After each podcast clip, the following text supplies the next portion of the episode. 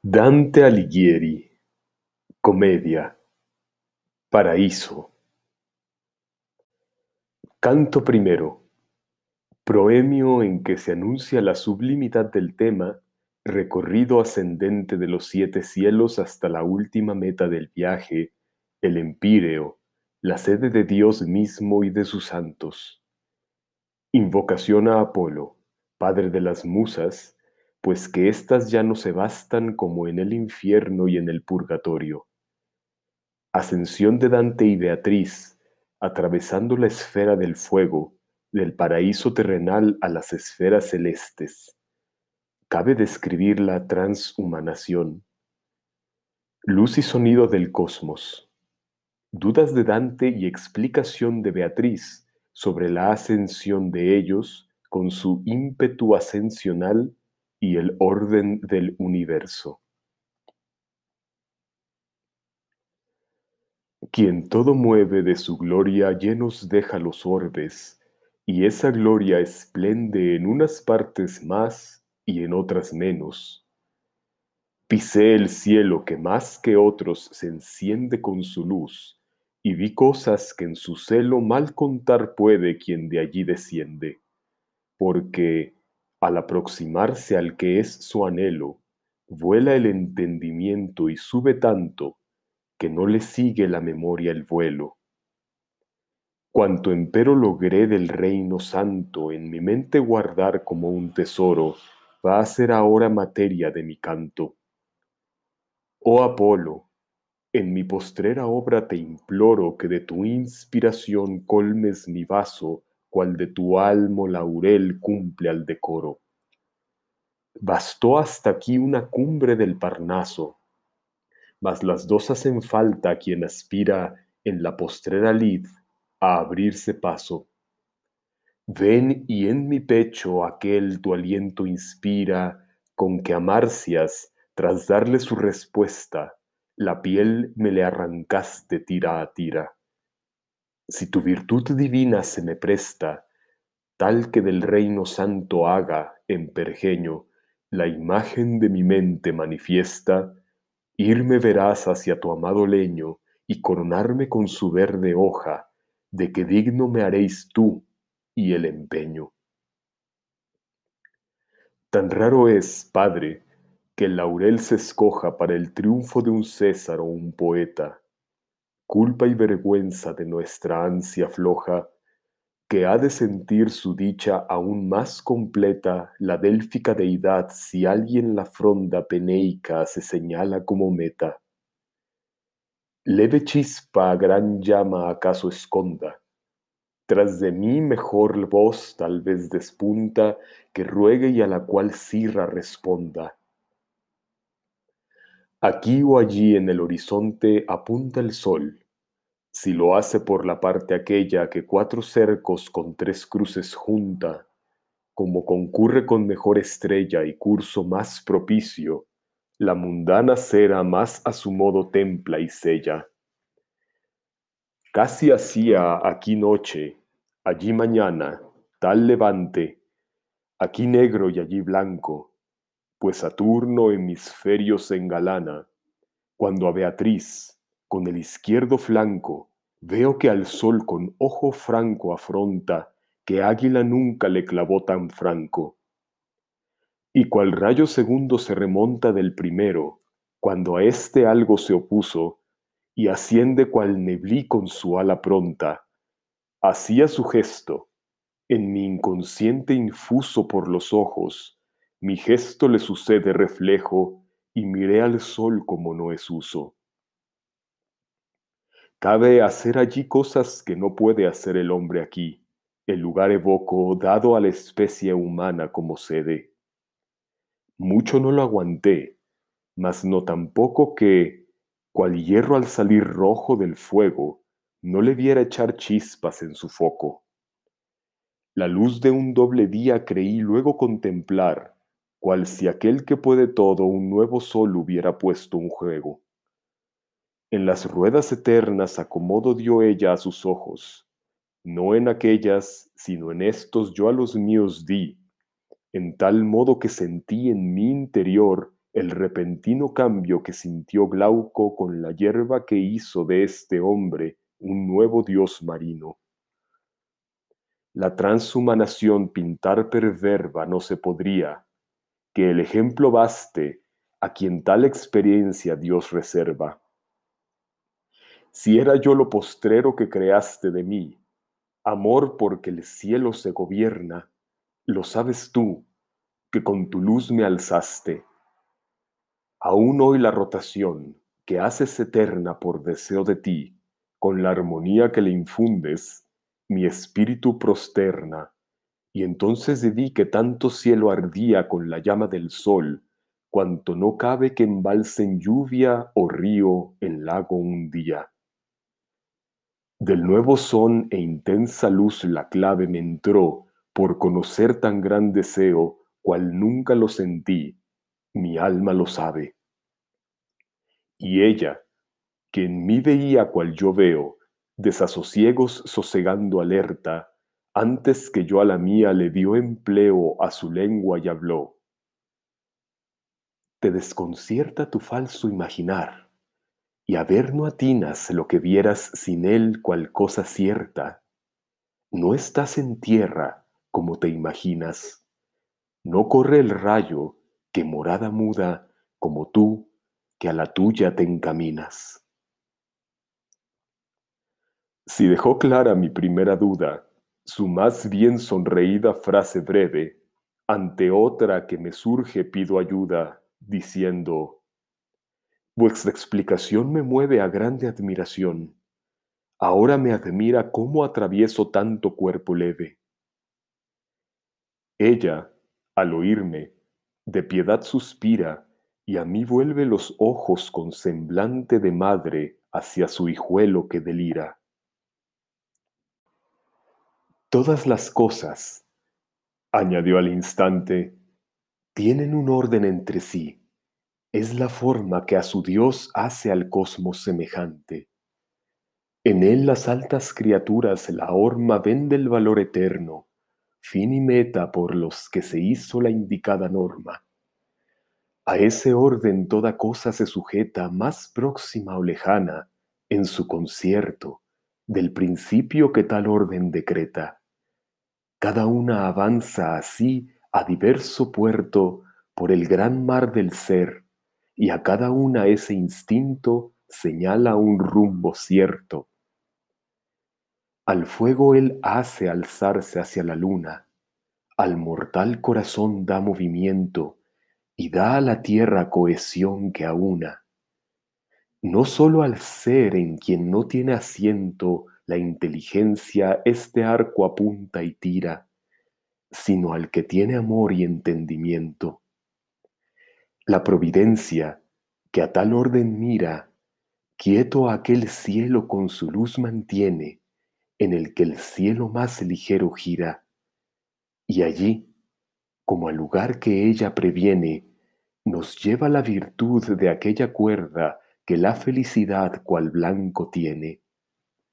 Cierto que, cual la forma no se acuerda, más de una vez con la intención del arte, que la materia es sorda y nada cuerda en responder, no es raro que se aparte la criatura de ese curso luego, pues, aun guiada al bien, puede a otra parte, tal como cae de la nube el fuego, torcerse, tanto a tierra el placer vano tuerce al primer impulso con su apego.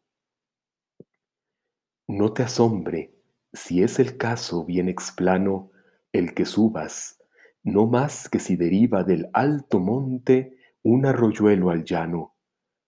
Sería de asombrar si en vez de arriba, libre de trabas, se te viera abajo como ver rastrear la llama viva. Tras esto, el cielo su mirada atrajo. Canto segundo. Advertencia a los lectores del paraíso, a los que Dante aconseja que vuelvan al puerto, si es que su barquichuela no reúne condiciones para seguir la estela de su barco, que navega rumbo a un mar que nadie cantó hasta ahora. Subida de Beatriz y Dante al primer cielo o cielo de la luna. Las manchas lunares. Dante pregunta a Beatriz la razón de esas manchas y a ruego de ella expresa su opinión sobre las mismas, opinión que Beatriz refuta. Luego, respondiendo a una objeción que se atreve a formular el poeta, ella le informa sobre la verdadera razón del fenómeno, que no es la densidad o rareza según Dante cree. Hola ansiosos de escucharme, cuántos en frágil barquichuela habéis seguido tras milenio, que el mar cruza entre cantos, volved al puerto del que habéis salido. No os arriesguéis al piélago, que acaso se ha de dar quien me pierda por perdido. Nadie en el mar que cruzo se abrió paso. Sopla Minerva, marca el rumbo Apolo, muestran la osa las nueve del Parnaso. Los pocos que de jóvenes, sin dolo, fuisteis del pan angélico al encuentro, que nutre mas no sacia por sí solo, podéis lanzar sin riesgo mar adentro vuestra nave al seguro de mi estela, antes que iguale el rastro el agua en que entro. Tendréis pasmo mayor como secuela que el grupo que a Jasón, arando el suelo, encontró cuando a Cólquida hizo vela. La sed, perpetuo y concreado anhelo, del deiforme reino nos llevaba veloces, casi como veis el cielo. Beatriz miraba arriba, y yo miraba a Beatriz, pero en menos que se posa flecha que de ballesta se desclava, heme en un punto en que admirable cosa atrajo mi atención, por lo que aquella a la que nada en mí ocultarse osa, vuelta a mí, tan risueña como bella, dijo, Eleva la mente agradecido, pues Dios nos trajo a la primera estrella me creí de una nube circuido lúcida, espesa, sólida y pulida como un diamante por el sol herido. La perla eterna nos brindó acogida dentro de sí, como agua que recibe rayo de luz permaneciendo unida. De ir yo en cuerpo, y aquí no se concibe como un cuerpo con otro no tropieza cuando ambos se penetran inclusive, ¿Cómo no ansiar con tanta más viveza ver esa esencia en la que unirse vemos la humana y divinal naturaleza?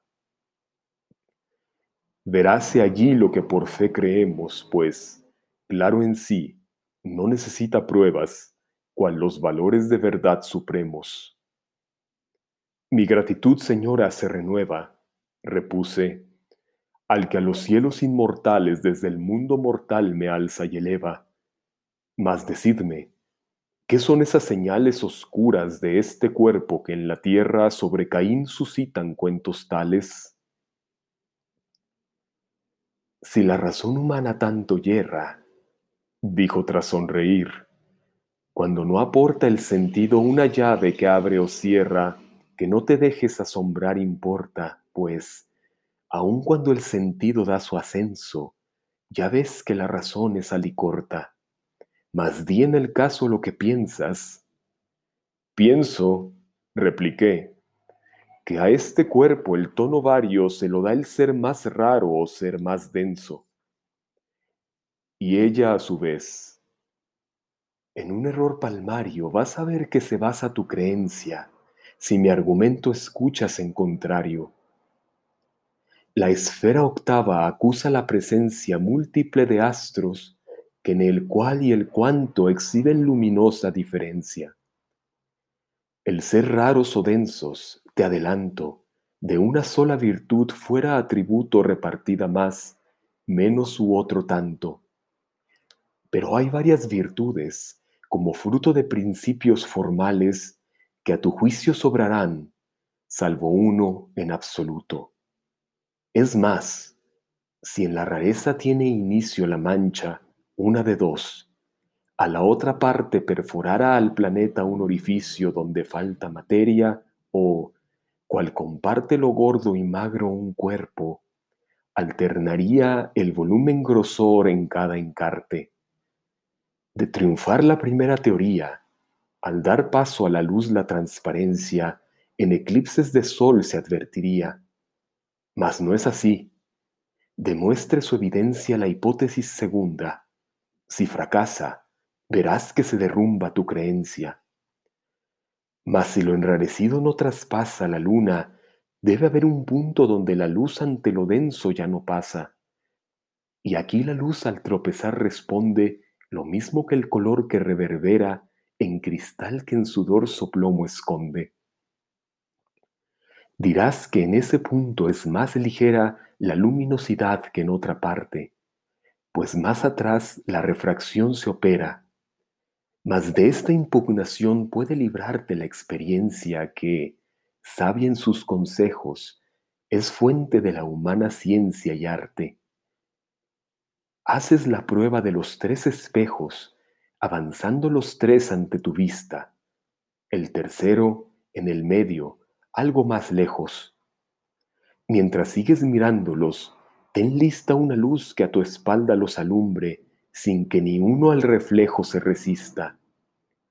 Y aunque el más alejado no deslumbre igual cuantitativamente, emite cualitativamente igual relumbre. Ahora bien, como el suelo, si derrita la nieve el sol, libérase en efecto de su frío y color, que ya no admite, liberado de errores tu intelecto, lo inundaré de luz tan cristalina que has de vibrar a su vibrante aspecto.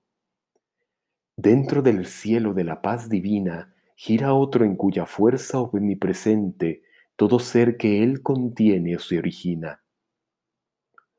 Distribuye todo astros el siguiente es ser a específicas esencias, cada una dentro de él, más diferente. Los otros cielos, con sus diferencias y el fin que a cada uno se le adscriba, disponen sus virtudes e influencias. Como órganos del mundo, uno deriva de otro y, al descender de grado en grado, cual vez, da abajo lo que toma arriba Mira ahora bien la ruta que he tomado en pos de esa verdad que tu ansia espera, porque luego tú cruces solo el vado. Mueven a cada sacrosanta esfera motores beatíficos, y es ello que el ferrón, no el martillo, es el que opera. Y el cielo al que luz tanta hace tan bello, de la mente profunda que lo mueve, toma la imagen y a la par es sello y como en vuestro polvo el alma leve a cada miembro y por el miembro a cada potencia su virtud propia promueve, la inteligencia así, multiplicada su bondad por los astros, se despliega, mas sin que pierda su unidad en nada. Virtud diversa a unión diversa llega con el cuerpo precioso al cual aviva, uno de otro, alma y cuerpo, fiel colega, por el gozoso ser del que deriva, virtud mezclada en cada cuerpo luce, cual luce el gozo en la pupila viva.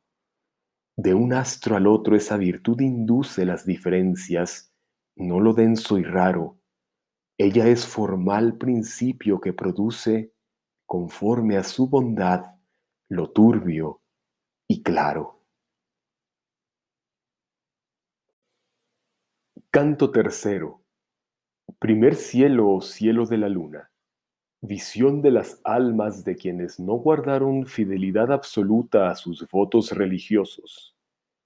Picarda Donati, hermana del Forese que conocimos en Purgatorio vigésimo quinto, la cual por razones políticas fue obligada violentamente a abandonar el convento florentino de Clarisas, en que había profesado para contraer un matrimonio conveniente a la familia, explica a Dante los grados de bienaventuranza, su involuntario quebrantamiento de los votos y el caso, semejante al suyo, de la emperatriz Constancia, esposa que hubo de ser, después de colgar también los hábitos de Enrique VI de Suabia.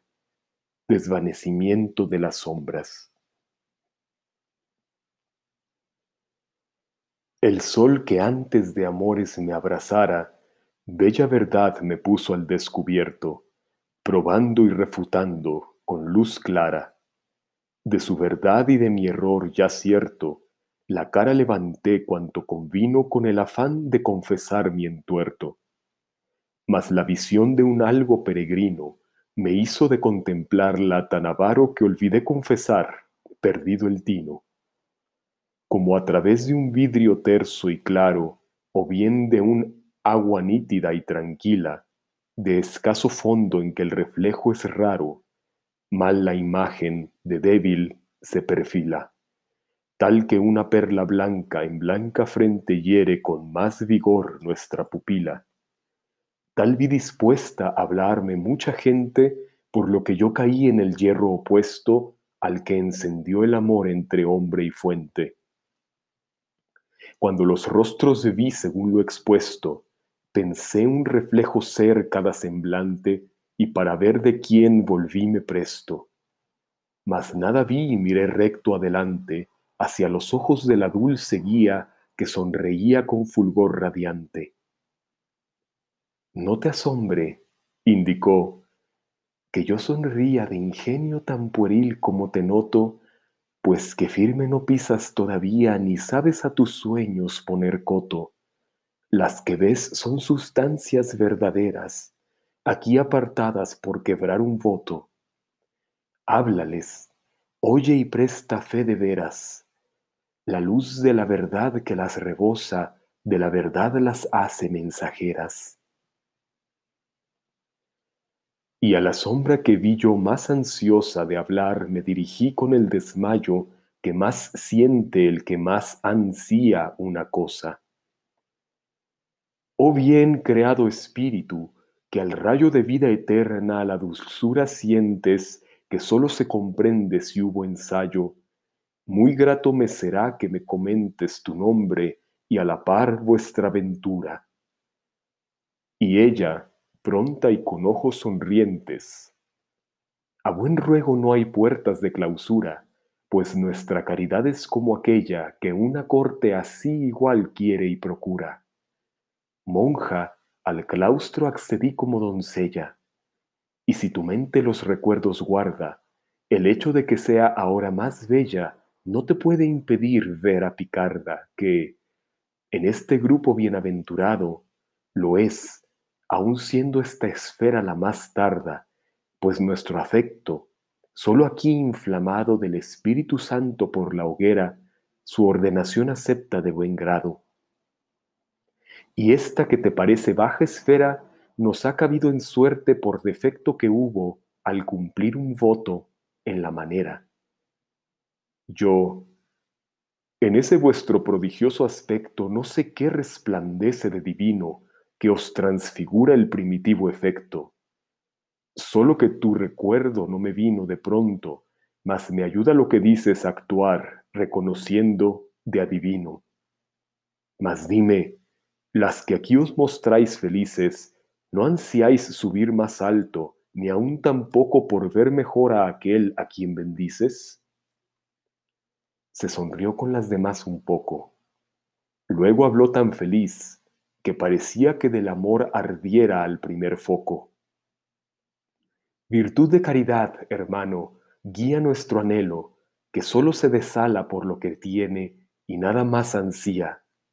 De intentar subir puestos en la escala, se incurriría en desacuerdo grave con quien puesto a cada uno aquí señala, cosa que en estos círculos no cabe. Si aquí es la caridad bien necesario y su precisa condición se sabe, la beatitud requiere en su santuario que nuestra voluntad, con la divina, forme un solo querer, no un querer vario. Si a este cielo o a aquel se nos destina en este reino, a todo el reino place, y al rey, que el nuestro a su querer inclina. Nuestra paz del querer divino nace. Mares en cuya dirección se mueve cuanto él creó y naturaleza hace Claro vi allí por qué en el cielo debe ser todo paraíso, aunque la gracia del sumo bien igual allí no llueve. Como ocurre que de un manjar se sacia la boca, mientras de otro ganas cobra, golosa de éste, mas a aquel reacia, así yo lo hice de palabra y obra, indagando por qué la tela, ay duelo, hizo a la lanzadera estar de sobra. Vida perfecta hizo a más alto cielo, dijo, a mujer que impuso como norma en vuestro mundo el hábito y el velo, porque el alma conviva de esa forma con esposo que acepta todo voto de caridad a su querer conforma. Al mundo por seguirla puse coto y me aislé del convento en el enclave, jovencita, con ánimo devoto. De allí raptóme con violenta llave gente en el mal, que no en el bien, maestra. ¿Cuál fue luego mi vida, Dios lo sabe? Mira esa otra gran luz que se te muestra a mi lado derecho y que se enciende con todo el brillo de la esfera nuestra. Lo que digo de mí de ella se entiende. Monja ella también fue, y de la cabeza las tocas arrancáronle por ende. Mas al volverla al mundo con fiereza, mal de su grado y contra buena usanza, llevó en el corazón tan santa pieza. Es este gran fulgor la gran constanza, que al segundo aquilón de Suabia, sabe, le dio el tercero, la postrer pujanza del imperio. Acabó y, cantando el ave, se fue desvaneciendo con el canto, como en agua profunda un peso grave. Tras su rastro siguió mi vista cuanto le fue posible, pero, ya perdido, volvió a lo que era su mayor encanto y en Beatriz se detuvo de seguido. Pero ésta fulguró ante mi mirada, a mis ojos privando del sentido. Quedó, así, mi pregunta postergada. Canto cuarto. Primer cielo o cielo de la luna. Los quebrantadores de los votos. Dante se debate en doble duda, una referente a la mansión que habitan los bienaventurados en los distintos cielos, y otra relativa a problemas del voto. Beatriz le resuelve ambas dudas y anticipa la solución a una tercera surgida a raíz de sus explicaciones. Dante da gracias a Beatriz y le formula una nueva pregunta en torno a la posibilidad de hacer o conseguir una conmutación en la materia del voto. Termina el canto, aburridamente didascálico, con una estremecida vibración poética que lo redime de todo aburrimiento. Alusión a los ojos luminosos de Beatriz, con la fuerza irresistible de su mirada. Entre uno y otro plato que igualmente la trajeran, el hombre hambrearía por no saber a cuál hincar el diente. Igualmente, un cordero se estaría entre otras dos lobunas hambres quieto, o, entre dos ciervos, perro en cacería. Así, al callar, pues doble duda el veto le puso a mi razón para que hablara, no me juzgo más necio o más discreto. Yo me callé, mas se pintó en mi cara gana de hablar. El truco obró el hechizo y el silencio trocó en pregunta clara. Hizo Beatriz lo que Daniel, quien hizo que, de ira injusto, depusiera su ira Nabucodonosor enojadizo, y dijo, Veo bien cuál de ti tira un afán, y otro afán, y en tal tortura, la misma voz a flor de labio expira. Tú arguyes, si el propósito perdura, ¿Por qué ajeno desmán o ajena inquina el premio al merecer merma o apura? Hay otra cosa que a dudar te inclina, el que vuelvan las almas a su estrella como enseña Platón en su doctrina. De esta doble cuestión que hace igual mella sobre tu voluntad, una, a fe mía, tiene más hiel y empezaré por ella el serafín que más se deigloría, Moisés, Samuel y aquel que se prefiera de los dos Juanes, no digo María, su asiento tienen en la misma esfera que las damas que viste hace un momento, y su dicha es igual de duradera. Del empíreo son todos ornamento, con diferentemente dulce vida, según que sientan el eterno aliento. Las viste aquí, mas no porque cabida les cupo en suerte aquí, sino cual signo de ir de menos a más gloria y subida. Vuestro ingenio requiere hablar con digno, pues sólo así por el sentido aprende lo que así se hace de entenderse digno. Por eso la escritura condesciende con vuestra facultad, a Dios pide y mano atribuyendo que otra cosa entiende. E igual la iglesia con aspecto humano a Gabriel y Miguel los representa, y aquel por quien quedó Tobías sano. Lo que Timeo de las almas cuenta nada tiene que ver con lo que viste, pues cual dice parece que lo sienta. En que el alma regresa a su astro insiste, creyendo que salió de ese astro un día para dar forma al cuerpo en que coexiste. Mas otra puede ser la teoría que en el sentido literal reside, dicha así porque nadie de ella ría si alude a que en los astros reincide de su influjo el honor u oprobio, en parte con la verdad de lo que habla coincide. Mal entendido, este principio, aparte, indujo virtualmente al mundo entero a invocar a Mercurio, Jove o Marte.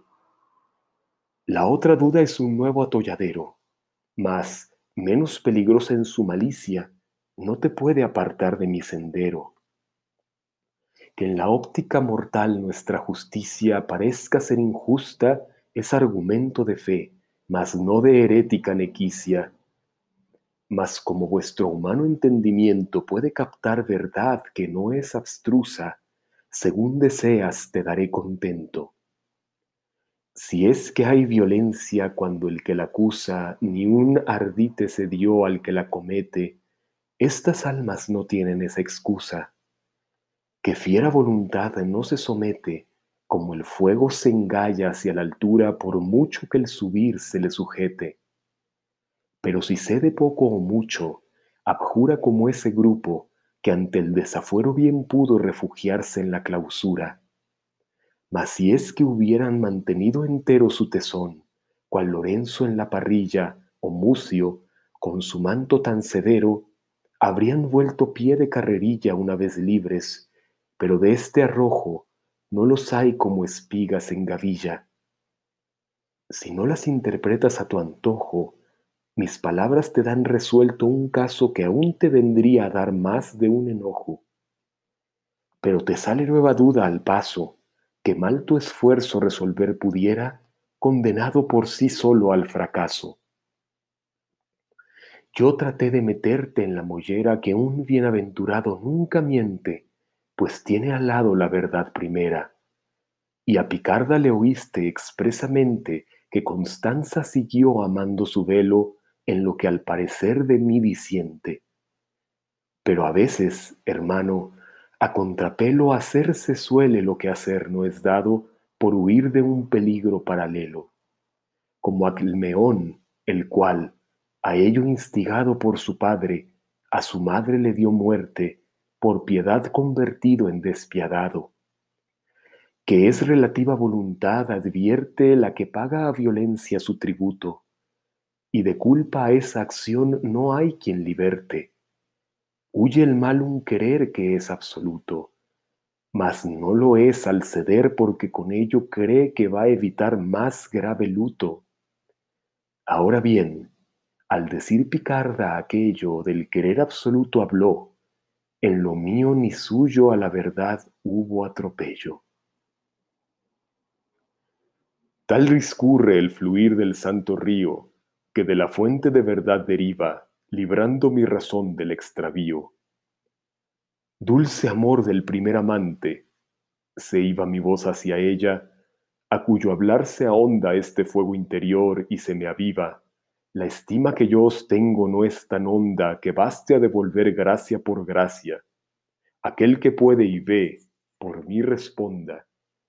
Bien veo que la mente no se sacia jamás si la verdad no la ilumina sin la que otra verdad solo es falacia. A descansar en ella se encamina, lo mismo que hace a su cubil la fiera. Sin ella, todo tino desatina.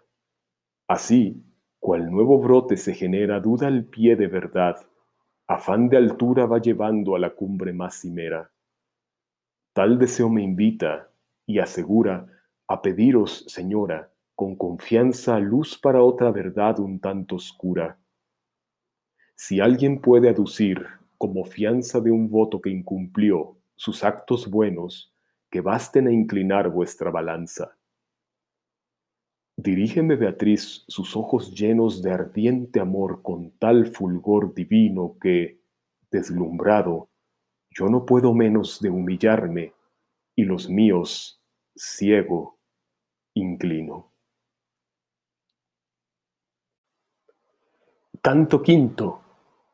Primer cielo o cielo de la luna. Los quebrantadores de los votos.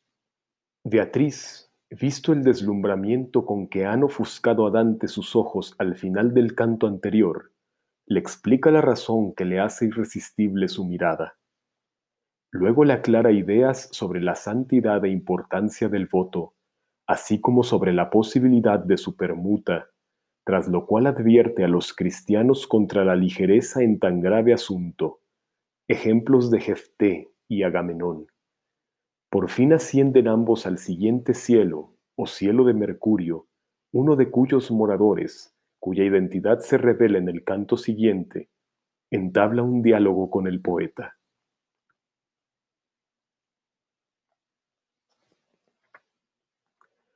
Si el fuego del amor con que te abrazo a todo fuego terrenal supera, tal que tu vista no aguantó en su caso, no te asombres, que origen da a la hoguera visión perfecta que, no bien aprende el bien, al bien sus pasos acelera.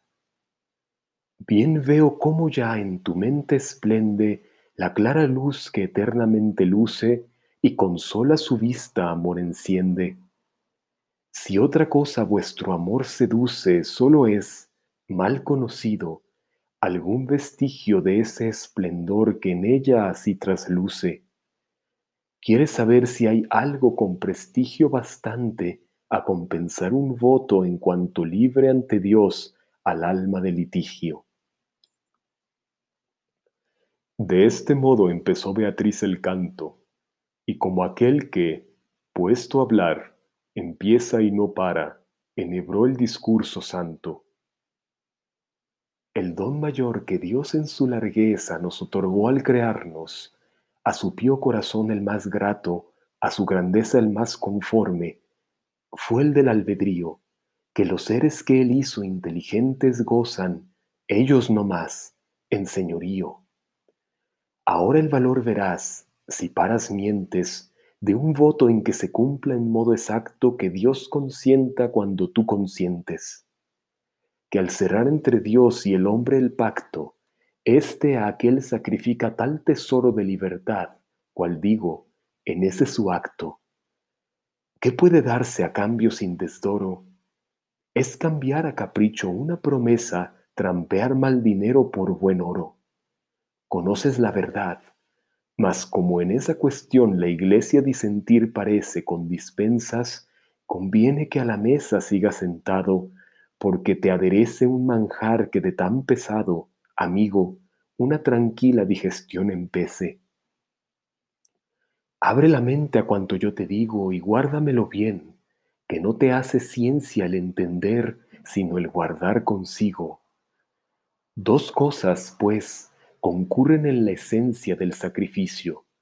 La materia es una y la otra el compromiso, en consecuencia. Este, si no es cumplir, no hay forma alguna de cancelar. Lo que es del voto prenda ya expliqué arriba en plática oportuna. Sabes que a los hebreos se encomienda ofrendar al Señor, si bien procede, a veces, permutar alguna ofrenda. Respecto a la materia, a veces puede que no ocurra quebranto ni mancilla en que por otra permutada quede. Mas nadie cambie en su hombro ni aun sencilla la carga a su placer, sin darle vuelta justo a la llave blanca y amarilla. ni juzgue la permuta bien resuelta si la ofrenda primera en la segunda, como el cuatro en el seis, no queda envuelta. Por eso lo que en tanto peso abunda que inclina a su favor toda balanza, no admite que otra ofrenda lo refunda.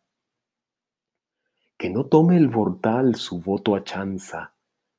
Sed fieles y no hagáis en esto el ciego llevando, cual jefté, la cosa a ultranza.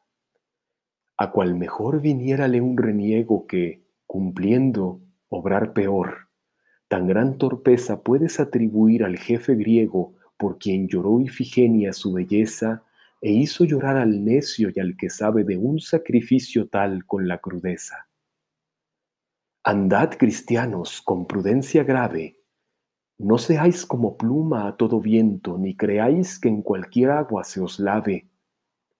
Tenéis el Viejo y Nuevo Testamento y al pastor de la iglesia como guía. Lo que es para salvarse asaz sustento. Si a otra cosa mal ansía os lleva un día, Sed hombres, no de ovejas torpeato, en forma que el judío no se os ría. No hagáis como el cordero que, insensato, deja a su madre en su triscar lascivo para entablar consigo un pugilato. Así me habló Beatriz, tal cual lo escribo, y se volvió después toda anhelante a la parte en que el mundo es aún más vivo su silencio y mudanza del semblante pusieron fin a mi inquirente celo, que nuevas dudas maduró al instante. Y cual la flecha que acabó su vuelo, aún antes de quedar la cuerda quieta, así volamos al segundo cielo. Allí veo a mi dama tan repleta de gozo, cuando el nuevo cielo pisa, que se vuelve más lúcido el planeta. Y si el astro cambió y se hizo sonrisa, ¿Qué no iba a hacerme yo cuando natura me hizo ser transmutable en toda guisa? Igual que en un vivero de agua pura se abalanzan los peces bullidores del cebo que les cae a la captura, cayó más de un millar de resplandores sobre nosotros y a la par se oía, ved quién aumentará nuestros amores. Y según cada cual se nos venía, era de ver de cada cual el gozo en el claro fulgor que de él salía. Piensa cómo acabara tu alborozo, lector, si aquí acabara lo que empieza, a tu sed de saber cerrado el pozo. Y por ti juzgarás con qué viveza. Quise saber su estado y condiciones conforme iban mostrando su belleza. Noble ser que visitas las mansiones del triunfo eterno por divina gracia, antes que la milicia allí abandones, todas ardemos al fulgor que espacia su luz por todo el cielo. Si es que ansías nuevas estrellas, tu afán a gusto sacia.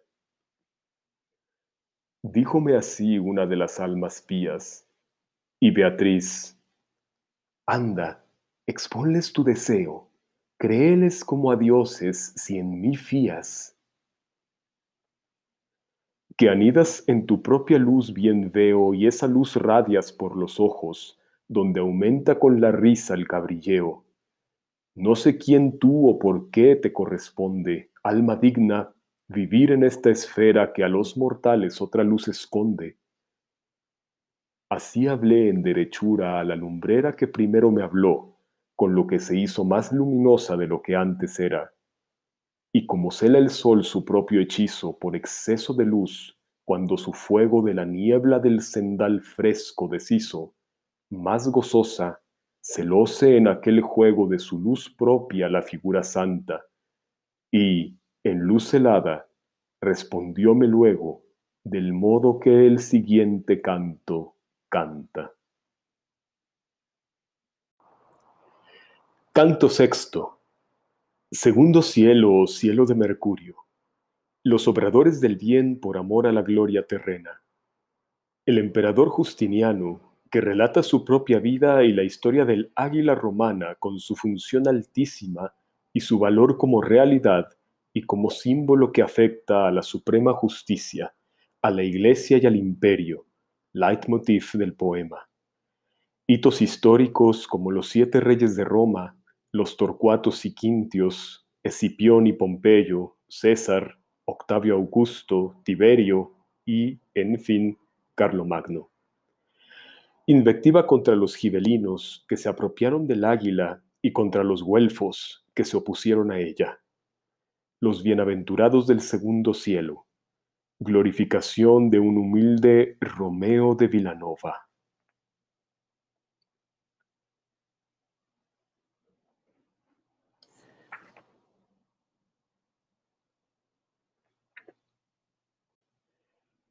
Cuando el ave divina, Constantino, volvió en contra del sol, al que siguiera tras aquel que a la viña unió a su sino, el águila, de Europa en la frontera, siglo y siglo siguió en las cercanías de los montes que fueron su aguilera. Y así a la sombra de sus alas pías, el mundo allí rigió de mano en mano hasta que, en el cambiar, llegó a las mías. César fui, y sigo siendo Justiniano que, del primer amor con el aliento, quité a las leyes lo superfluo y vano. Y antes de dedicarme a la obra, atento hereje fui monofisita, en cuya falsedad me sentía tan contento. Pero el Papa Agapito, al que aleluya canto por su virtud, la fe sincera me hizo abrazar con la palabra suya. Creíle, y ahora su doctrina entera veo tan clara cual tú ves, si es caso en doble opción, la falsa y verdadera. Cuando a la iglesia acomodé mi paso, la gran obra inspirarme a Dios le plugo y a ella me di con ánimo no escaso. Y a Belisario en guerras saqué el jugo, pues la diestra de Dios vi de él tan junta que de campañas sacudí yo el yugo.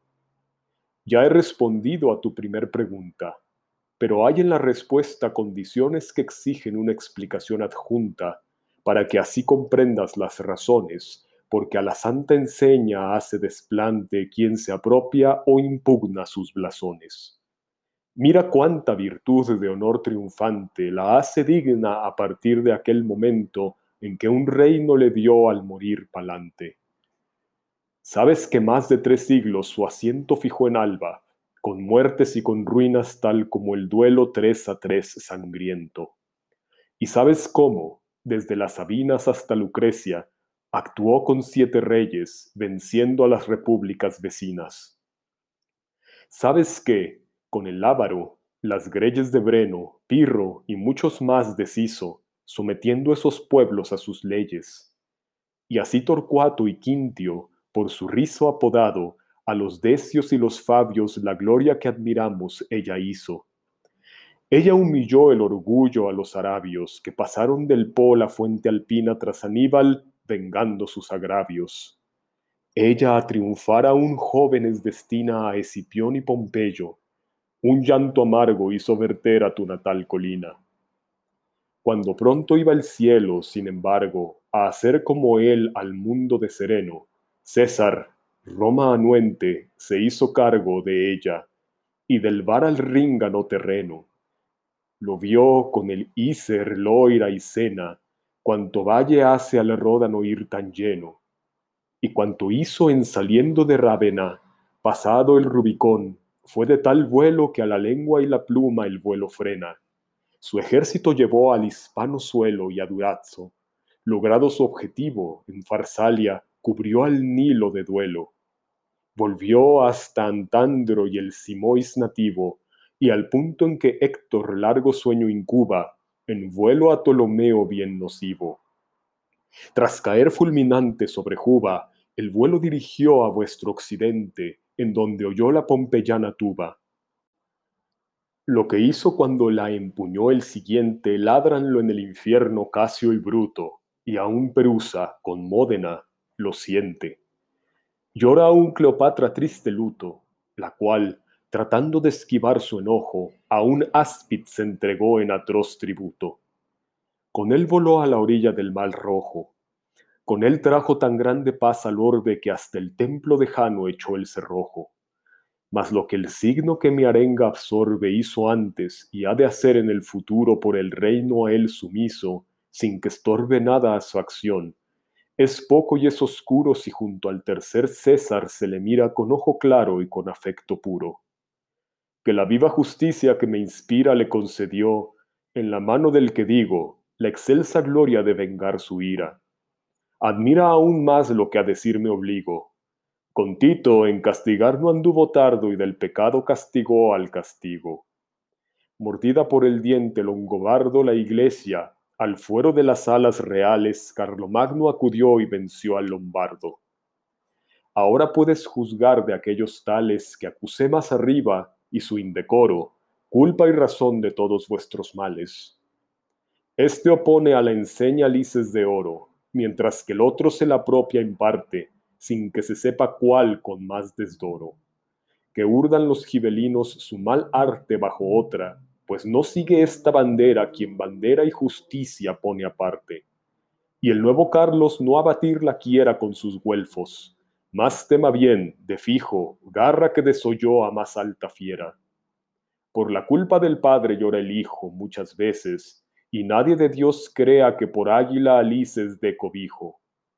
En este astro pequeño se recrea la turba de los buenos que en la fama cifraron allá abajo su tarea y cuando el buen deseo que a una inflama se tuerce, sí que eleva sus fulgores al cielo, mas con menos viva llama. Mas comparar los méritos y honores no hace sino aumentar nuestra delicia de verlos ni menores ni mayores. De tal modo modera la justicia nuestros deseos, no diré pasiones, que no hay de qué torcerse a la malicia Forman notas distintas dulcesones, escalas varias, pues de nuestra vida dulce armonía dan a estas mansiones. En esta perla astral luce encendida la luz del buen Romeo, cuya obra fue tan grande cual mal agradecida. Mas cuanto provenzal le odió, en zozobra entró bien pronto, y es que mal camina quien del ajeno bien tristeza cobra. Cuatro hijas tuvo Berenguer, termina cada uno siendo reina. El que hizo eso fue Romeo, alma humilde y peregrina. Luego, inducido por consejo avieso, Raimundo le pidió cuentas al justo, que doce sobre diez volvió en exceso. Pobre y viejo, se fue con su disgusto, y si el mundo supiera su agonía, al mendigar mendrugo y ceño adusto, más de lo que le alaba, alabaría. Canto séptimo. Segundo cielo o cielo de Mercurio. Los obradores del bien por amor a la gloria terrena. Majestuoso osana latino con que se despide el emperador Justiniano. Dos nuevas dudas de Dante y su explicación por Beatriz. ¿Cómo pueden ser justos tanto la muerte de Cristo como el castigo de los que le dieron esa muerte? Venganza de la venganza y castigo del castigo ¿Y por qué Dios no pudo elegir otro medio para redimir al hombre que no fuera la encarnación y muerte de su Hijo? Incorruptibilidad de los ángeles y el hombre, corruptibilidad de los elementos y resurrección de la carne. Osana sanctus Deus Sabaoth, super illustras claritate tua felice signes orum malacot. Al ritmo de su cántico insinúa una danza a mi vista esa sustancia, en la cual una doble llama actúa. Ella y todas, danzando en consonancia, inician como chispas su desfile y se velan de súbita distancia. Yo me digo en mis adentros, dile, dile, dubitante, añorando que mi dueña la miel de la verdad en mí destile mas del respeto que de mí se adueña, con solo el vea o tris inclino luego la frente, como quien dormita y sueña. Pero ella me hace entrar pronto en el juego, y me comienza a hablar con su sonrisa que a uno haría feliz hasta en el fuego. Según juicio infalible me precisa, el que justa venganza justamente se castigue te turba de esta guisa mas pronto yo despejaré tu mente, y escucha bien, porque de gran sentencia te va a hacer mi palabra un buen presente. Por no sufrir en propia complacencia, freno a su voluntad, aquel nonato, perdiéndose, perdió a su descendencia, con lo que el hombre, por su desacato, siglos yació en pecado cual precito hasta que al verbo descender fue grato y a la naturaleza, en su delito de Dios aislada, así la unió en persona por acto de su amor que es infinito. Lo que digo sobre ella reflexiona. Ciñó, mientras estuvo a Dios unida, cual fue creada, de bondad corona. Mas se vio por su culpa despedida del paraíso, porque en su torpeza erró el camino de verdad y vida. La pena de la cruz, con su dureza, no pudo en consecuencia ser más justa si se mira esa tal naturaleza. Y si se mira la persona augusta que sufrió y a la tal en sí no hubo pena que fuera más injusta. Un hecho efecto doble producía. A judíos y a Dios plugo una muerte. Si la tierra tembló, el cielo se abría. No te parezca, pues, cosa tan fuerte cuando oigas que vengó a justa venganza un justo tribunal por justa suerte. Mas tu mente se agita en mezcolanza de ideas, veo, y a que rompa el nudo me mira con deseo y esperanza. Dices, lo que oigo en comprender no dudo, mas quiero formular una consulta. ¿Por qué hallar otro medio Dios no pudo a nuestra redención? Cosa es oculta a los ojos de aquel cuya alma, indigno, del amor en la llama no es adulta. Y en efecto, Atendiendo que a este signo mira mucho y ve poco el hombre ciego, diré por qué tal modo fue el más digno. La divina bondad no da sosiego a arder de amor y, ardiendo en sí, destella bellezas como chispas de su fuego.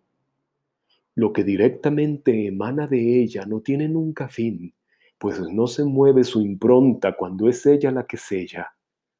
Lo que sin mediadores de ella llueve libre es del todo, porque no subyace a cosa que a ella su existencia debe.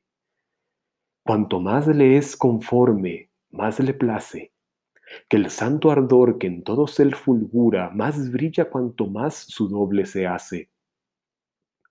De estos dones la humana criatura la ventaja disfruta.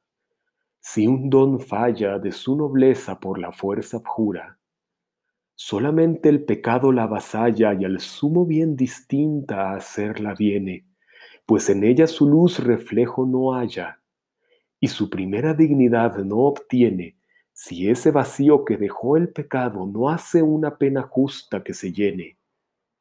Vuestra naturaleza el digno estado perdió al pecar toda ella en su simiente. Recuerda el paraíso despoblado.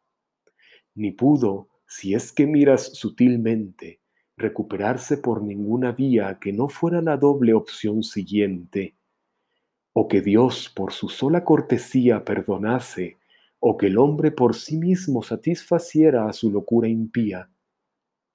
Fija ahora tu mirada en el abismo del justo tribunal sin intermedio y préstame atención al silogismo. El hombre no contaba con un medio de dar satisfacción, pues su obediencia no podía bajar para un remedio, cual quiso alzarse su desobediencia. Mal, pues, el hombre redimirse pudo, y es clara la razón de su impotencia. A usar, pues, forzó a Dios el trance rudo por devolver al hombre vida entera, sus medios, a uno o a los dos saludo. Mas como es otro tanto placentera la obra al que la hizo, si es que más ostenta bondad del corazón que la genera, la divina bondad que al mundo alienta, por redimiros, una y otra vía empleó hasta que al fin quedó contenta. Y entre la última noche y primer día proceso en ambas de tan alto grado, no hubo ni habrá ni cabe que le habría. Que Dios más hizo al hombre, así humanado por hacerlo a elevarse suficiente que si sólo le hubiera perdonado. Y era todo otro medio insuficiente a la justicia si de Dios el Hijo no se hubiera encarnado humildemente. Y ahora, para colmar, para colmar. Y ahora, para colmar tu afán prolijo, vuelvo sobre algo que antes traje a juego, porque veas las cosas cual lo exijo. Tú dices, veo el agua, veo el fuego, el aire y tierra y todas sus mixturas, viniendo a corrupción, morirse luego. Ahora, enciendo esas cosas criaturas, debieran, si lo dicho es verdadero, de toda corrupción estar seguras. Los ángeles y el mundo placentero, puro, en que estás, defínense creados, tal cual son ellos en su ser entero. Pero los elementos ya nombrados por ti, más cuantas cosas de ellos vienen, por creada virtud son informados. Creada fue la materia que contienen, mas la virtud informativa, en cuantas estrellas en su torno el curso tienen. El curso y luz de las lumbreras santas de un potenciado embrión saca y retira el alma de los brutos y las plantas. Mas la suma bondad la vida inspira del hombre, sin tercero, y la enamora en forma que a ella el hombre siempre aspira. De aquí tú puedes deducir ahora vuestra resurrección. Basta que encuadres el modo en que creara Dios en su hora la humana carne a los primeros padres. Canto octavo. Tercer cielo o cielo de Venus. Cultismo mitológico sugerido por el nombre de este cielo. Llegada de Dante y Beatriz a Venus, morada de los que se dejaron ganar por un demasiado apego al amor humano. Carlos Martel, primogénito de Carlos II de Anjou, probable amigo de Dante en Florencia y uno de los poquísimos miembros de la Casa de Francia a quien éste trata con efecto. Nostálgico repaso que hace el francés de sus desventuras. Martel explica a Dante la posibilidad de que fruta dulce dé fruto amargo, es decir, que de un padre bueno nazca un hijo malo. Daños que pueden derivarse de echar semilla contraria a la sementera, es decir, de contradecir las inclinaciones naturales.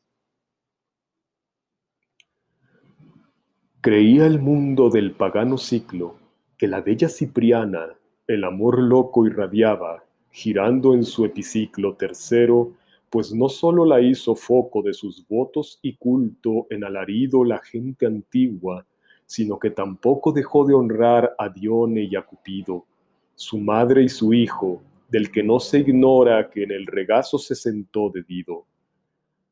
De esa a la que mi canto rememora, el nombre me le dieron a la estrella que al sol da o vuelve cara según la hora. No me di cuenta que subía a ella, mas vi que estaba en ella al ver mi dama hacerse así sin más mucho más bella. Y cual se ve una chispa en una llama y distingue a una voz de su vecina el modular, si el sostenerse éste ama, otras luces en esa a atina con más o menos vivos movimientos, según es, creo, su visión divina. De fría nube no bajaron vientos, o visibles o no, a nuestros confines, que no lo parecieran andar lentos al que esas luces viera, a Dios afines, a nosotros venir, dejando el giro iniciado en los altos serafines y en el grupo que más se puso a tiro, un Osana sonó tan dulcemente que a escuchar otra cosa ya no aspiro. Luego uno se nos hizo más presente y dijo, A todos el afán asiste de tu gozo, que el nuestro suyo siente. Nuestro girar con príncipes reviste su mismo movimiento y mismo anhelo, esos a que en el mundo tú aludiste, Vos cuya mente mueve el tercer cielo, y es tal nuestro deseo de agradarte, que dulce no será parar el vuelo. Luego que a mi señora miro aparte, cual pidiendo licencia, y mi señora me tranquiliza y su licencia imparte, me volví hacia la luz prometedora y desgranó un ¿Quién eres? La voz mía, más henchida de afecto que sonora. Oh, cuánto y cómo vi que se crecía en tamaño y fulgor del nuevo gozo que se añadió al hablarle a su alegría. Del mundo, habló, sacáronme bien mozo que de ir a una remolque de su rueda no habría, como habrá, tanto destrozo. La alegría me envuelve en luz y veda que tú me veas, pues de ti me esconde cual gusano en su cápsula de seda. Mucho me amaste, y es que hubiste dónde. De estar allí, verías cuál te daba frutos de afecto a ti cual corresponde. La tierra que del ródano se lava por su izquierda, do el sorga vierte pronto, por su señor a tiempo me esperaba. Y aquel cuerno de Ausonia sobre el ponto, con Bari, con Gaeta y con Catona, donde afluyen al mar el verde y tronto. Brillaba ya en mi frente la corona de aquella tierra que el Danubio riega cuando tierras germanas abandona. Y la trinacria, que la niebla ciega de Pachino a Peloro sobre el golfo que el euro azota más, niebla que allega, no tifeo, el sulfúrico regolfo, aún a sus reyes esperando hubiera, nietos por mí de Carlos y Rodolfo, si el mal mando que al súbdito exaspera no hubiera hecho a Palermo, y no fue en vano gritar en rebeldía, muera, muera. Y de tener en cuenta esto mi hermano, al hato avaro y ruin de Cataluña licenciara por ser menos tirano, pues conviene en verdad que me meta cuña por sí o por otro, que a la pobre barca va a hundirla con el peso esa garduña pues necesita su índole, en él parca como larga en el Padre, tal milicia que no se cuide de llenar el arca. Tu hablar me proporciona gran delicia, y el que tú en ese punto en el que creo que todo bien acábase y se inicia la veas, mi Señor, cual yo la veo, alarga mi placer, que es aún más largo porque la ves de Dios en el careo. Como placer me diste, sin embargo, dame para una duda tu luz clara. ¿Cómo da planta dulce fruto amargo? Así le hablé, y así mi duda aclara. Si una verdad ha de mostrarte acierto, a lo que espalda das darás la cara. Quien del reino que asciendes el concierto regula, estableció su providencia cual virtud que señala el rumbo cierto a estos cuerpos, y así su inteligencia, que en sí es perfecta, proveyó a cada uno su específico ser y pervivencia. Cuando este arco dispara, de consuno con el fin que prevén leyes divinas, la flecha vuela a herir blanco oportuno. Si así no fuera, el cielo en que caminas sí que produciría sus efectos, mas no cual obras de arte, sino ruinas. Y no hay tal de no ser los intelectos que estos astros regulan vana cosa, como él fuera, por no hacerlos perfectos. ¿Quieres sobre este asunto nueva glosa?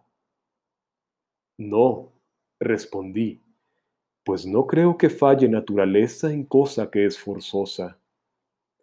¿Crees mejor que el hombre de la calle, dice, la vida en sociedad esquive? No, digo, y te lo pruebo con detalle. ¿Y cabe sociedad si no se vive según diversidad de los oficios? No, si vuestro maestro bien escribe. Llegó a este punto deduciendo juicios y concluyó, han de ser cosa conteste en el hombre aptitudes y servicios. Aquel nace Solón y Jerjes este, otro Melquisedec o el que perdiera al hijo en su ansia de volar celeste. Influjo sideral sella la cera mortal del hombre y hace bien su arte, sin distinguir moradas cualesquiera. A eso se debe que Saúl se aparte de Jacob desde el semen y Aquirino, hijo de padre vil, prohige Marte.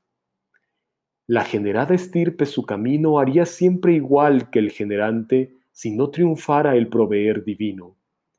Ya lo de atrás lo estás viendo delante, mas para darte de mi afecto prueba, daré de un corolario don galante.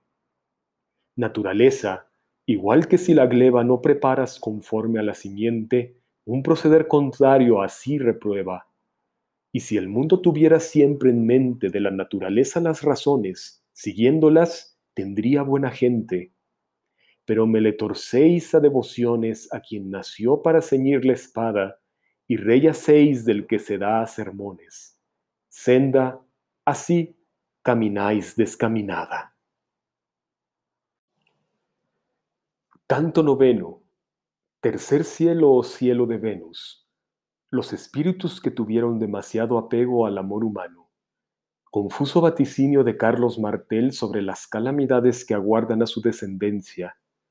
Cunizza da Romano, insaciable amadora que en sus últimos años llevó una vida de penitencia y anuncio de fieros males que hace sobre su tierra, la marca de Treviso, en la que sembró el terror su hermano Etzelino el trovador Folco da Marsella, que habla de sí mismo en recargado estilo trovadoresco y más bien paganizante en el canto de sus amores, presenta a Rahab, la ramera que salvó a Jericó, y arremete, mientras vitupera a Florencia, contra la corrupción de la curia romana. Tras su larga lección, bella Clemencia, tu Carlos dio en contarme los engaños que debía sufrir su descendencia. Mas dijo, Calla y deja andar los años. Con que solo diré que un llanto justo la secuela será de vuestros daños. Y ya el alma de aquel lucero augusto vuelto se había al sol que así la hinchía. Bien en quien toda cosa haya su gusto. Ay, tanta alma engañada, si no impía, que negáis a tal bien vuestros amores, rindiendo a cosas vanas pleitesía. Hete que uno de aquellos resplandores se me vino, y su anhelo de servirme demostraba irradiando más fulgores. Beatriz tenía su mirada firme puesta en mí, y parecía el caro ascenso con la luz de sus ojos transmitirme. Supliqué, no me dejes en suspenso este afán, Santo Espíritu, y da prueba de que en ti se refleja lo que pienso.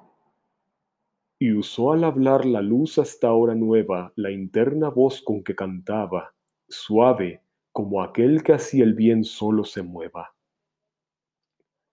En esa tierra asiaga, que su enclave tiene en la asiaga Italia entre el Rialto y fuentes de los ríos Brenta y Piave, un monte se levanta, no muy alto, de donde bajó un día una centella que en la comarca entró como al asalto.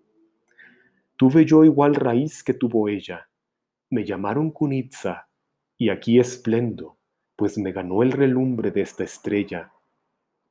Pero alegre y feliz, no me reprendo la razón de mi suerte, y ni siquiera me pesa, aunque alguien lo verá tremendo de esta cara y espléndida lumbrera, que más cerca de mí te da acogida, grande fama quedó. Y antes que muera pasarán cinco siglos de corrida, en lo cual puedes ver que una excelente vida deja tras sí segunda vida. Mas en eso no piensa hoy esa gente que ciñe en el adillo y tagliamento, la cual, ni aun castigada, se arrepiente.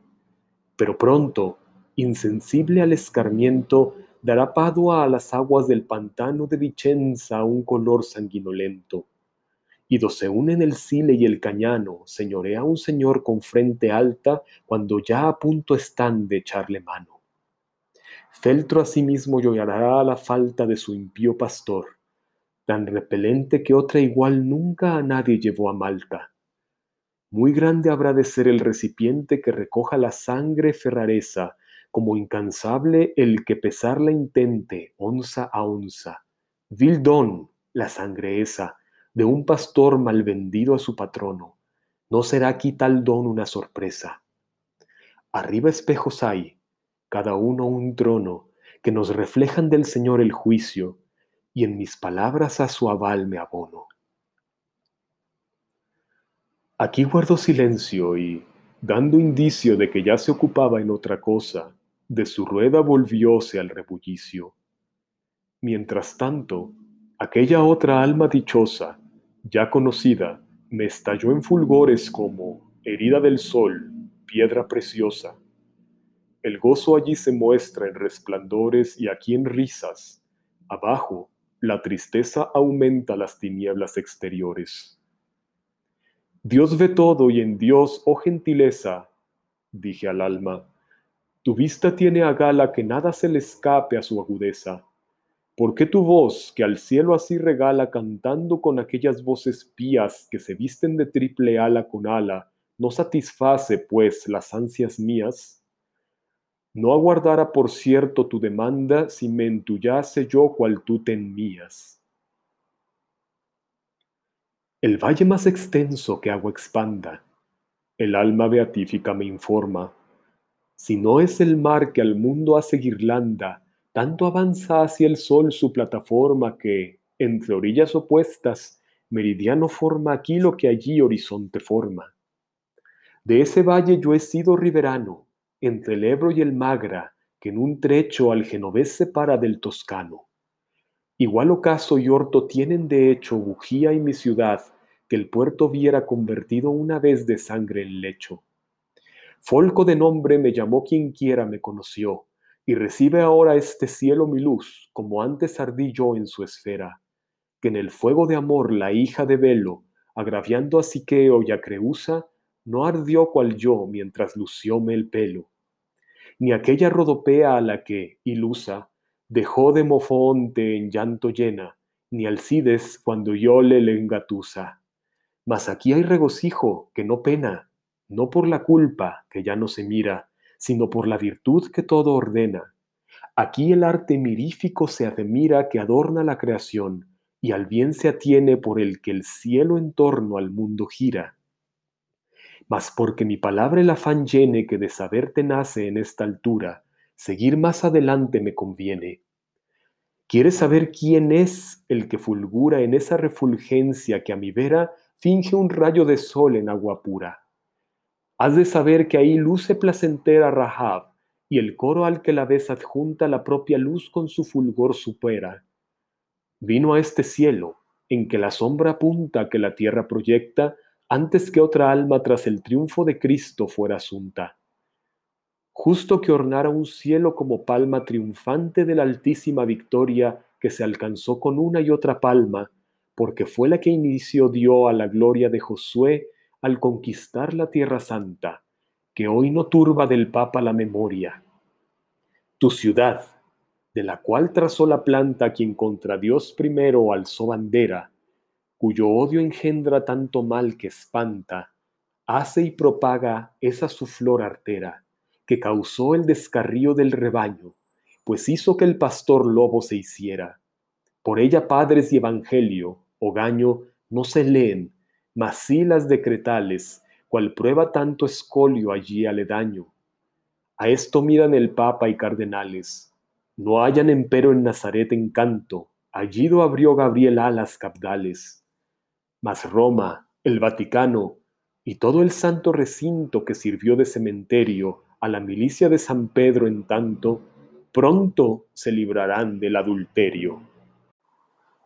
Canto décimo.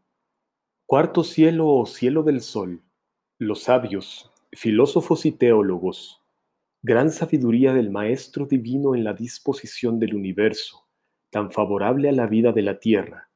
Por ejemplo, el punto equinoccial donde el Ecuador se entrecruza con el zodiaco y oblicuidad de éste. Subida de Dante y Beatriz al sol, donde se encuentran las almas de los filósofos y teólogos, resplandecientes de vivísima luz primera corona de doce sabios capitaneados por Santo Tomás, que va diciendo sus nombres. El mismo Tomás de Aquino, Alberto Magno, Graciano, Pedro Lombardo, Salomón, Dionisio el Aropágita, Paulo Orocio, Boecio, Isidoro de Sevilla, Beda, Ricardo de San Víctor, Sillero.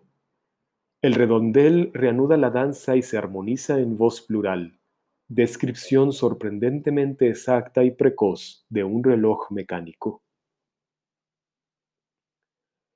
Mirando al Hijo en la efusión amable que el uno y otro eternamente expira, el Padre, valor primo e inefable, cuanto en la mente y el espacio gira, con tal orden creó, que descontento no hay quien pueda mostrar si bien lo mira. Levanta, pues, lector, al firmamento tu mirada conmigo, a aquella parte donde el uno y el otro movimiento se entrecruzan, y goza con el arte del maestro que tanto su obra ama, que no hay nada que de ella su ojo aparte. Ve cuál de ahí se desprende como rama el cerco oblicuo que planetas porta para ayudar al mundo en su programa. Sin esa oblicuidad, a lo que importa, mucho influjo del cielo fuera vano, pues sin él mucho fruto en tierra aborta. Y al ser menos o más respecto al plano el desvío, causara detrimento en cielo y tierra al orden soberano. Ahora, lector, calienta bien tu asiento, pensando en todo cuanto esbozo arriba, para obtener, no hastío, mas contento. Yo el néctar te he ofrecido, ahora tú liba por propia cuenta, que mi esfuerzo pide el tema augusto del que me hice escriba. El luminar que todo lo preside, que al mundo la virtud del cielo envía, y con su luz el tiempo al mundo mide, al punto de que hablé llegado había y giraba por esas espirales en que antes amanece cada día. Y yo estaba con él, yo en mis cabales sin notar que subí, cual no se advierte, rebullir los fenómenos mentales. Es Beatriz quien me guía de esta suerte desde un bien a un mejor, de una manera tan rauda que la acción tiempo no invierte. Oh, y cuál cuadraba resplandor de hoguera a cuanto en ese soldo entrado había por luz, no por color, visible era. Aunque arte, ingenio y práctica porfía reclamo, el describir es vana empresa, pero cabe el creer y el ver se ansía. Bajo la fantasía se confiesa para esa altura y nada al ojo auxilia aguantar sobre el sol, vista como esa.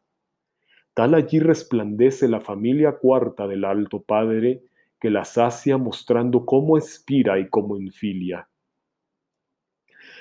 Al angélico sol que así te agracia, dijo Beatriz, da gracias pues te ha puesto en este sol visible por su gracia. No ha habido nunca corazón tan presto a mostrarse a su Dios agradecido como yo me encontraba predispuesto cuando la dulce voz sonó en mi oído. Y hacia él mi amor se fue con tanta prisa que se eclipsó Beatriz en el olvido. No le desagradó, mas su sonrisa, hecha luz en sus ojos rutilantes, me hizo atender a cosas de otra guisa. Vi así varios fulgores coruscantes formando en nuestro entorno una corona de voz más dulces que de luz brillantes. Así vemos que a la hija de la tona le ciñe un halo cuando el aire espeso forma un cerco de luz que la aprisiona. La corte celestial, de que regreso, abunda en joyas tan caras y bellas que fuera a hallar no cabe tal exceso. Y el canto de esas luces era de ellas, Querer subir allí sin propio juego de alas es irle a un mudo con querellas. Cantando, los ardientes soles, luego, en nuestro derredor dieron tres vueltas, como astros a su polo firme, alego. Pero luego pararon, como sueltas bailarinas que quedan escuchando nuevos aires que animen sus revueltas. Y una voz dentro de uno oyóse cuando el rayo de la gracia, en que se enciende el verdadero amor que crece amando, en ti multiplicado tanto esplende que te sube sin más aquella escala que sin vuelta a subir nadie desciende.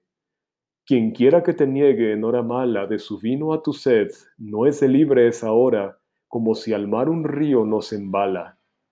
¿Quieres ver de qué flores se decora la guirnalda que rinde honor tamaño a la dama que al cielo te avalora?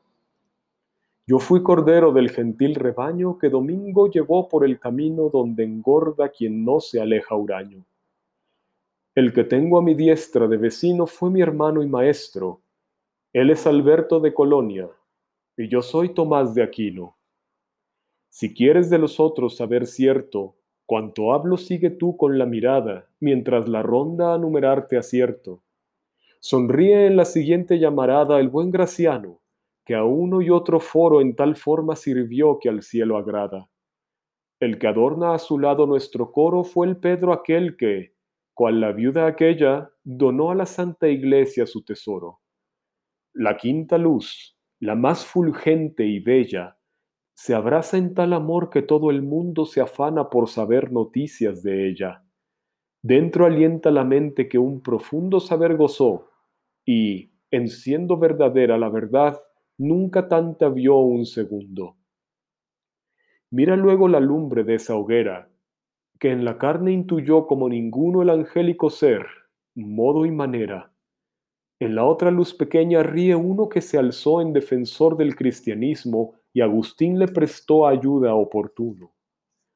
Ahora bien, si seguiste el mecanismo de correr luz tras luz con mi alabanza, de la octava saber querrás tú mismo.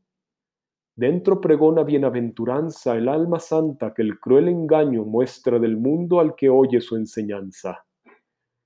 El cuerpo al que la hurtaron guarda hogaño Cheldauro, tras exilio y muerte cruenta, la gloria de hoy siguió al dolor de antaño. Mira allí cuál la llama se te enfrenta de Isidoro, de Beda y de Ricardo, que por su alto pensar el hombre afrenta. Este tras quien me miras, pues lo guardo para el final, es el fulgor señero de quien, por tal, venir vio con retardo la muerte. Luz eterna es de sillero, que, enseñando en la rúa de la paja, Dios creó al silogizar certero. De pronto, como suena la sonaja del reloj en la hora en que la esposa al esposo en maitines agasaja, que una pieza se mueve y a otra acosa, produciendo tan dulce tintineo que el presto corazón de amor rebosa. Así el glorioso redondel yo veo moverse en voz plural que se armoniza en gratísimo son cuyo recreo solo cabe do el gozo se eterniza. Canto décimo primero. Cuarto cielo o cielo del sol. Los sabios, filósofos y teólogos. Vanidad de los afanes terrenos. Dos dudas de Dante, una de las cuales aclara Tomás de Aquino al final de su largo discurso, que empieza por recordar a Santo Domingo y San Francisco, señalando su valor, querúbico el uno y seráfico el otro, dentro de la iglesia, y canta la vida de éste, su nacimiento, sus desposorios con la pobreza, sus primeros discípulos, la aprobación pontificia de su orden, con su viaje a tierra de infieles en busca del martirio, su regreso, estigmatización y muerte. Termina el discurso haciendo un parangón entre los dos puntales de la iglesia que son Francisco y Domingo, y vierte amargos reproches contra sus hermanos dominicos por ser como rebaño de ovejas en golosa busca de nuevos pastos. Oh del mortal el insensato anhelo, cuán falaces que son los silogismos que hacen batir tus alas por el suelo. ¿Quién cultiva el derecho o aforismos practica? ¿Quién usurpa el sacerdocio o el reino con engaño o despotismos? ¿Quién se da al robo o al civil negocio? ¿Quién, envuelto en la red de ansias carnales, se enerva en el placer? ¿Quién corre al ocio? Mientras que, libre yo de cosas tales, al cielo con Beatriz subo ligero, tras entrar con tan buenas credenciales. Cuando al fin ocupó el lugar primero cada uno dentro de la ardiente esfera, fijo quedó cual vela en candelero. Y yo sentí, más pura que antes era, la luz que antes hablara, sonriendo con fulgores, hablar de esta manera. Así cual yo con su esplendor esplendo, de igual modo, al mirar la luz eterna, lo que tú piensas y el por qué comprendo.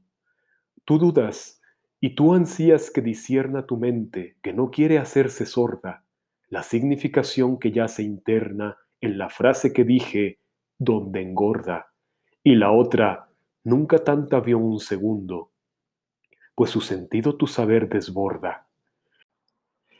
La providencia que gobierna el mundo con su ciencia en la cual el intelecto de hombre o ángel no llega a lo profundo, con el fin que corriese a su dilecto la esposa que éste desposara pura, con altos gritos y sangrante afecto, más fiel, corriese, digo, y más segura, un doble guía le otorgó Clemente que le guiara en la doble coyuntura.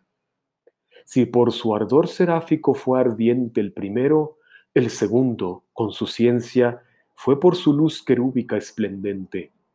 Al ser igual en ambos la excelencia, la alabanza de aquel a éste comprende, más cuando hubo en sus fines coincidencia. Entre el Tupín y el río que desciende del monte que eligió el beato Ubaldo, fértil declive de alta cumbre pende, donde al frío y calor hace de alto, porta sole en perusa y a la espalda llora en yugo cruel nochera y gualdo. Donde el monte suaviza más su falda, al mundo nació un sol, igual que nace éste en el Ganges con ardor que escalda.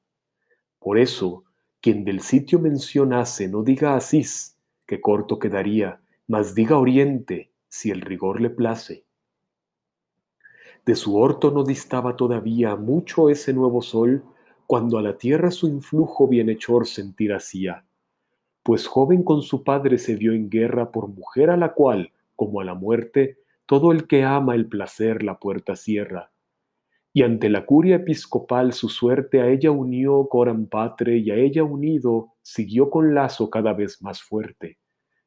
Ella, privada del primer marido, mil cien años y más llevó una oscura vida hasta que éste nos la hurtó al olvido. No sirvió mucho el que la halló segura con amiclates a pesar del ceño y la voz, quien metió al mundo en cintura. No sirvió la constancia de su empeño, tal que, quedando al pie María, incluso ella subió con Cristo al mismo leño. Mas por no continuar en tono abstruso, Ve a Francisco y pobreza en los amantes a los que hizo alusión mi hablar difuso. Su concordia y letíficos semblantes, la maravilla de su amor gallardo, a santidad movieron a bastantes. Primero en descalzarse fue Bernardo, por correr tras un bien que en paz rebosa, y aún corriendo creyó que andaba tardo. Oh riqueza ignorada, grande cosa. Luego Gil y Silvestre, pies desnudos, siguen a esposo que ama así a la esposa, y allí se van con sus sayales rudos, el padre y ella y familiar cortejo, que ya ciñe un cordón de torpes nudos. No le hace un vil pudor sentir complejo de ser hijo de Pietro Bernardone y asombrar con su atuendo astroso y viejo. Mas dignamente su intención expone, tan rígida a Inocencio que la aprueba, si bien la escrita aprobación pospone. Cuando creció, tan pobre, la orden nueva tras aquel cuya vida al cielo invita y allí tal vez mejor cantar se deba, segunda aprobación, esta ya escrita, recibió en el espíritu de Honorio la obra santa de aquel archimandrita. Cuando en pos de un martirio expiatorio, la fe de Cristo a predicar se apresta al soldán y su impío consistorio, al hallar que la gente, mal dispuesta, su musulmana religión no abjura, vuelve al fin a la itálica floresta, y entre el Tíber y el Arno, en la espesura, sufrió el quíntuple estigma, cada llaga sangró dos años en su carne pura. Cuando a Cristo sacarle de la saga plugo y sentarle al fin con los primeros, porque el último se hizo, buena paga, ordenó a sus hermanos y herederos que amasen a su más preciosa alhaja, su esposa, y que velasen por sus fueros. Y es tanto lo que la ama y agasaja que, al irse al reino, para el cuerpo muerto solo quiso la tierra como caja. Piensa si hubo de ser colega experto quien con él ayudó a llevar la barca de Pedro en alta mar hasta buen puerto. Y ese colega fue nuestro patriarca. Por eso, el que a sus órdenes tripula, género bueno a buen seguro embarca. Mas su rebaño persiguió con gula nuevos pastos y en su glotonería por varios pastizales hoy pulula. Pero cuanto más lejos se extravía por ajenas praderas el rebaño, vuelve al redil con la ubre más vacía. Ovejas hay que, recelando el daño, no dejan al pastor, mas son tan pocas que sus capas requieren poco paño. Ahora bien, si el sentido no equivocas de mis palabras, si escuchaste atento y cuanto dije en el recuerdo evocas, tu anhelo en parte quedará contento y aclarada tu duda de mi extraño comentario, razón de este argumento, donde engorda quien no se aleja huraño.